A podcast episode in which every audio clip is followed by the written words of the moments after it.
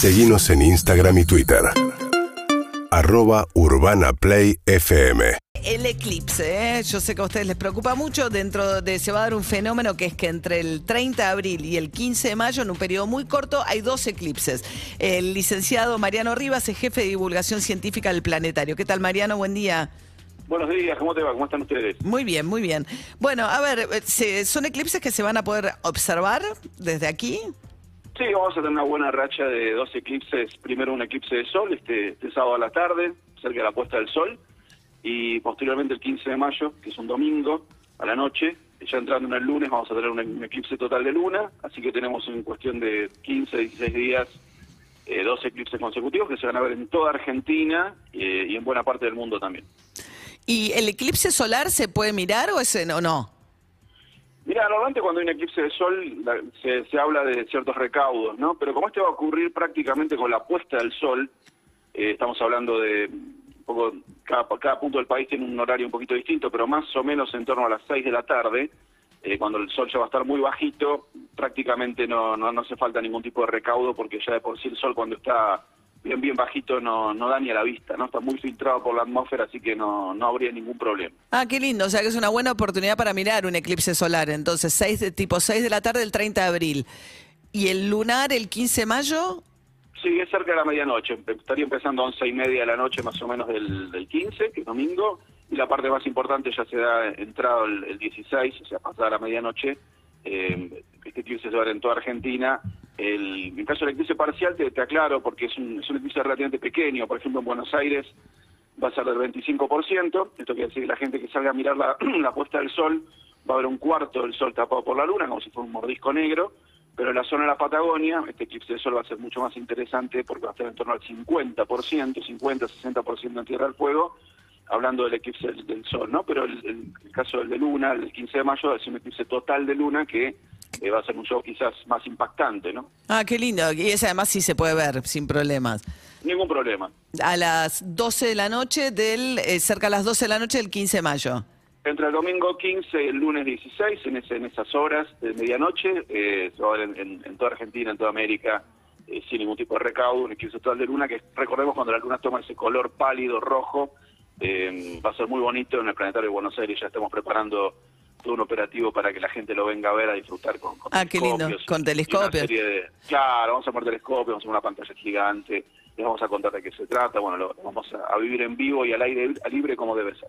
Y con relación a, dicen que ahora en mayo, los prim- eh, entre las 5 y las 7 de la mañana, esto me tiene interesada porque por fin tendríamos un premio los que, los que nos levantamos tan temprano. Sí. ¿Vamos a poder ver alineados a cuatro planetas?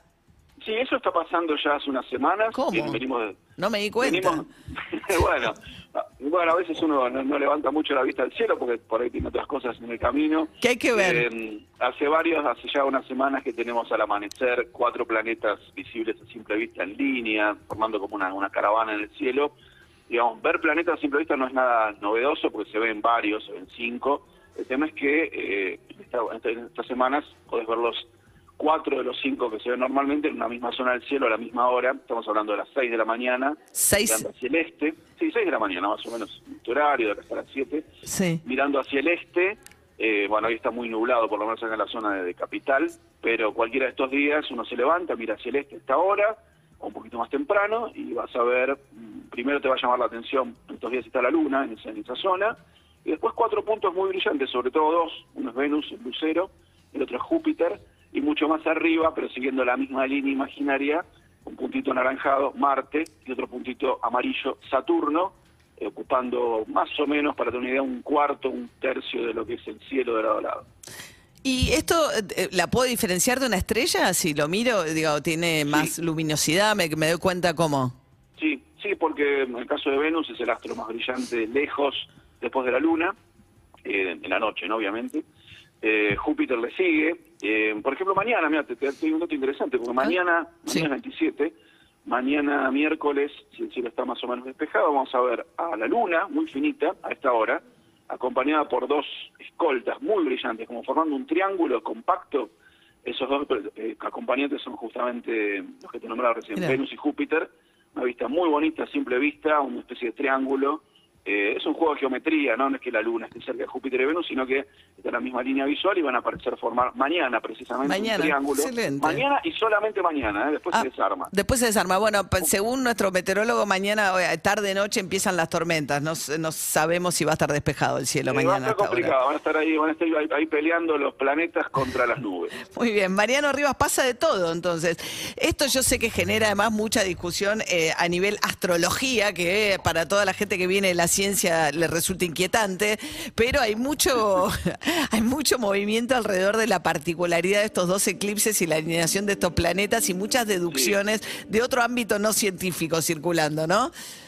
Sí, hay que tratar de salir a mirar el cielo como, como fenómenos naturales, no como dioses, ni como influencias extrañas, ni que dañen a la gente, sino entenderlos como lo que son. Son cuerpos naturales, eh, no, no confabulan ni hacen ni bien ni mal a la gente, y Sí. simplemente están ahí. Hay que entenderlos en su profundidad, en su naturaleza, y disfrutarlos, y no, no temer nada. Bien, Mariano Rivas, jefe de divulgación científica del Planetario de Buenos Aires, con estos sucesos extraordinarios de estos días. Muchas gracias, Mariano. Buen día, que muy bien, chao. Hasta luego. UrbanaPlayFM.com